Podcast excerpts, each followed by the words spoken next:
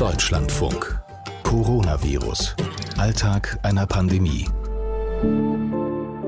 Langer, guten Morgen. Zwei Telefonate heute mit Jana Langer, Krankenschwester in einem Krankenhaus in Süddeutschland und auch mit Markus Heinrich. Heinrich? Hallo Herr Heinrich, hier ist Corbinian Frenzel vom Deutschlandfunk. Moin. Der ist Krankenpfleger in Hamburg. Ein Tag im Krankenhaus sozusagen, zwei Perspektiven in dieser Folge. Und ich hatte mir so ein paar Sachen notiert vorher, bevor ich angerufen habe, worüber ich heute gerne sprechen würde. Zum Beispiel auch über eine Nachricht, die mich echt überrascht hat, als ich sie gehört habe, dass nämlich auch Krankenhäuser mittlerweile Kurzarbeit anmelden. Aber gleich im ersten Gespräch mit Markus Heinrich, dem Krankenpfleger, kam es ganz anders, als ich es erwartet habe.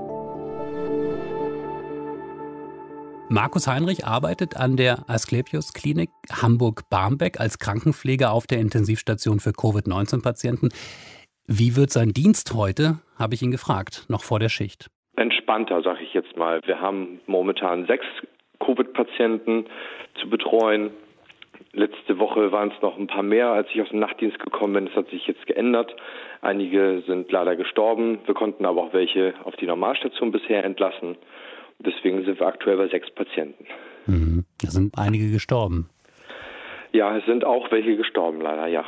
Wie ist es denn eigentlich in dieser Situation? Es ist ja gerade eben auch mit Besuch im Prinzip fast unmöglich. Und da haben Sie dann Covid-19-Patienten, die sind dann einsam, alleine gestorben, also zumindest ohne Angehörige? Die sterben leider ohne Angehörige, ja. Was wir als Pflege machen, ist, dass wir als Pflege dabei sind, dass wir den Menschen eben halt in seinen letzten Minuten eben halt auf jeden Fall begleiten. Das gehört bei uns mit zum Beruf dazu, ja. Ja, auch in Nicht-Covid-Zeiten. Ne? Das ist natürlich für Sie eigentlich äh, geübte Praxis. Genau, richtig.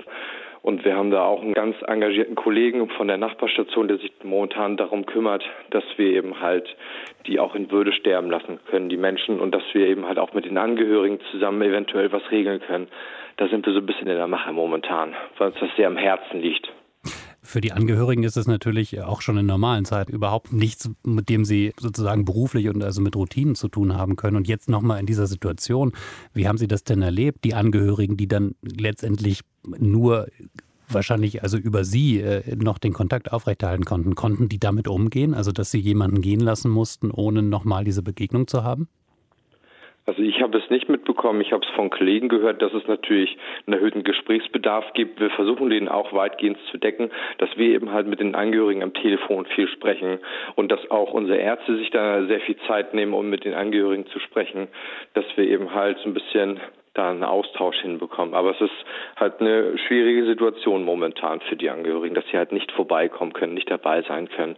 Und deswegen wir versuchen da so ein bisschen zu vermitteln. Und wie gesagt, wir sind schon ein bisschen so am Feilen, wie wir das am besten hinbiegen könnten, dass ja, eventuell, ich sage jetzt mal, vielleicht doch jemand vorbeikommen könnte und eventuell, dass man durchs Fenster jetzt seinen Angehörigen, wenn derjenige das möchte, weil es gehört auch mit zur Trauerbewältigung, es gibt Menschen, die möchten den Angehörigen nicht sehen.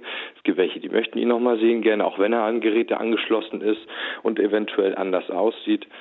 Es ist in der Mache, dass wir da was regeln, auf jeden Fall. Okay, also ich höre raus, Sie versuchen da Wege zu finden, ähm, damit irgendeine Form der Begegnung, sei es auch nur durch die Scheibe, möglich ist. Genau, richtig, weil es halt sehr wichtig ist.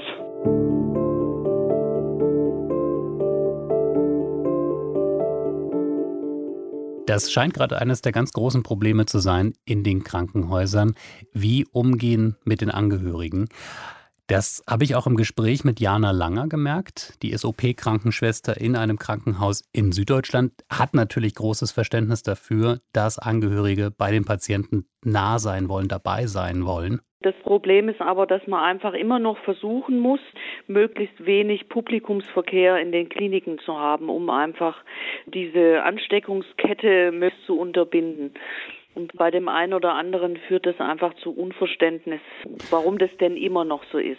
Ja, und äh, was ist da jetzt Ihre Arbeit? Ja, einfach erstmal erklären oder suchen Sie da auch schon so ein bisschen nach Zwischenwegen? Ja, man muss immer nach Zwischenwegen suchen, weil ähm, es gibt ja auch Patienten, die aufgenommen werden, die ähm, einfach eine Begleitung brauchen, also Kinder zum Beispiel, vielleicht auch äh, mobil eingeschränkte oder geistig eingeschränkte Personen, die brauchen einfach Begleitpersonen, entweder Vater oder Mutter oder ähnliche Betreuungspersonen. Das versucht man einfach zu limitieren, wie gesagt. Ja. Mhm. Und dann gibt es ja die Patienten, ähm, Sie haben gesagt, äh, auf ihrem Weg begleiten. Es gibt ja auch Patienten, für die ist das der letzte Weg. Haben Sie das bei sich schon erlebt jetzt in Ihrer Arbeit, äh, Covid-19-Patienten, die gestorben sind? Nein, also ich bin auch jetzt nicht auf einer Station, wo die Patienten betreut werden. Insofern musste ich da noch nicht irgendwie ähm, da in Verlegenheit kommen. Ich glaube, ich hätte auch Probleme, das irgendwie zu verkraften. Aber das ist auch der Grund, warum ich im OP arbeite. Wir sind so ein Bereich, da schlafen zwar die Patienten zum größten Teil, aber sie kommen halt dann auch wieder nach der Behandlung, sind die dann wieder einfach auf ihren Stationen oder werden da eben weiter behandelt und dann bekomme ich gar nicht mehr mit im Grunde, wie ist der weitere Verlauf. Ja. Wie sehr fehlen denn Angehörige auch in ihrer Arbeit? Also die machen ihnen jetzt, ähm, das verstehe ich richtig, eh, auch ein bisschen zusätzliche Arbeit, weil sie da viel erklären müssen, aber in normalen Zeiten entlasten sie wahrscheinlich natürlich auch viel, weil sie eben da sind und weil sie Dinge tun können, die sie jetzt möglicherweise auch äh, im Pflegebereich ausgleichen müssen an Gesprächen und dergleichen. Ja, selbstverständlich. Also das äh, fehlt sicherlich auf den Stationen auch diese Ansprache, die die Angehörigen natürlich leisten, dann so ein Bindeglied. Oftmals versteht man ja Patienten auch nicht, dann weiß man nicht, was wollen die eigentlich, was haben die für Bedürfnisse. Also diese Informationen, da sind wir natürlich abhängig von den Angehörigen, ganz klar, und das fehlt. Also da findet dann telefonisch mal Kontakt statt oder die Angehörigen, viele schreiben dann auch was auf, also was irgendwie die Vorlieben beim Essen sind oder ähnliches. Aber der direkte Austausch und äh, die Mithilfe, das fehlt. Das müssen wir jetzt ausgleichen einfach. Wobei das aber unsere ureigene Aufgabe ja eigentlich ist. Ja. Also insofern mhm.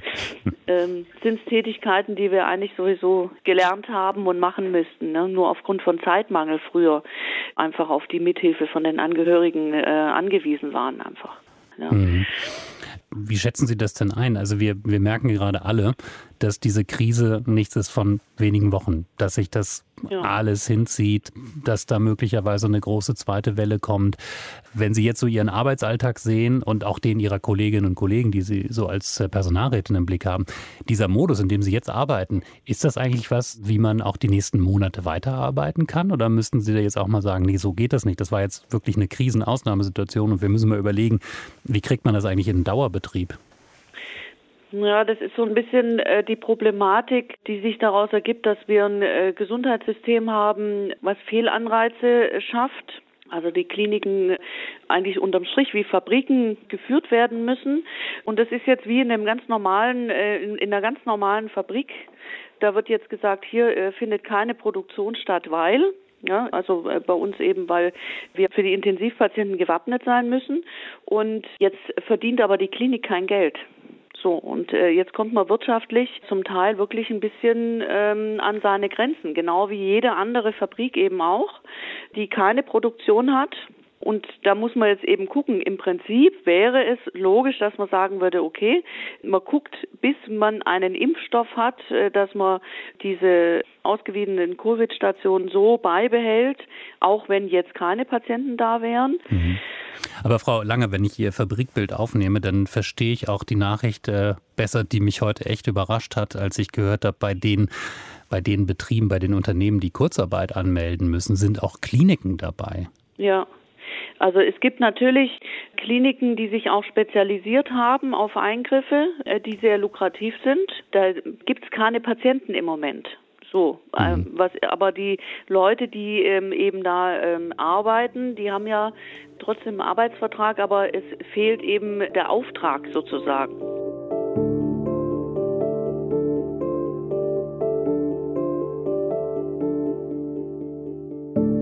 Das ist ja gerade der ganz große Wunsch, dass es irgendwie zurückgeht ins alte Normal, in die alte Normalität vor Corona. Aber wir wissen ja auch, ähm, das ist die große Gefahr, dass die alte Normalität wieder zu ganz vielen neuen Infektionszahlen führen kann. Und darüber habe ich auch mit Jana Langer gesprochen, wie sie das eigentlich sieht und wie sie das auch mit ihren Kolleginnen und Kollegen im Krankenhaus diskutiert. Wenn wir jetzt eine zweite Welle kriegen, was ist dann? Also dann sind wir zwar mit äh, mehr Prozentzahlen wieder hochgefahren, in den Kliniken Richtung Normalität. Wenn wir uns jetzt aber wieder auf so einen Peak vorbereiten müssen, weil die Bevölkerung jetzt ungeduldig ist und einfach unvernünftig ist und äh, doch wieder diese Ansteckungsrate wieder hochgeht, was ist dann? Muss ich dann wieder äh, mich auf einen neuen Dienstplan einstellen? Muss ich dann wieder auf eine andere Station? Also das sind viel, viel größere Ängste, die im Moment irgendwie so in den Köpfen drin sind okay, gut, jetzt kommen die Lockerungen im Mai. Kommt denn wirklich die nächste Welle? Ist es dann so, dass wir mit den Patientenzahlen sehr hoch gehen würden? Ja, das kann keiner sagen. Es wurde jetzt auch ja gesagt, äh, Mitte März die große Welle kommt. Sie hat uns auf meiner Station jedenfalls noch nicht so richtig erwischt. Wir hatten zwar gut zu tun, auf jeden Fall, auch über Wochen, über Ostern hinweg, aber es ist jetzt ja wieder abgeflaut momentan.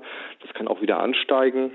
Deswegen wir gucken einfach, was passiert momentan. Und wir bleiben weiter im Gespräch mit Markus Heinrich, Krankenpfleger in Hamburg und den anderen, die wir hier begleiten in diesem Podcast. Coronavirus Alltag einer Pandemie. Das war Folge 21. Wer uns regelmäßig zuhört, weiß das. Die DLF Audiothek ist der beste Ort, unsere App, um alle Folgen zu kriegen. Notfalls geht auch Spotify und iTunes. Tschüss.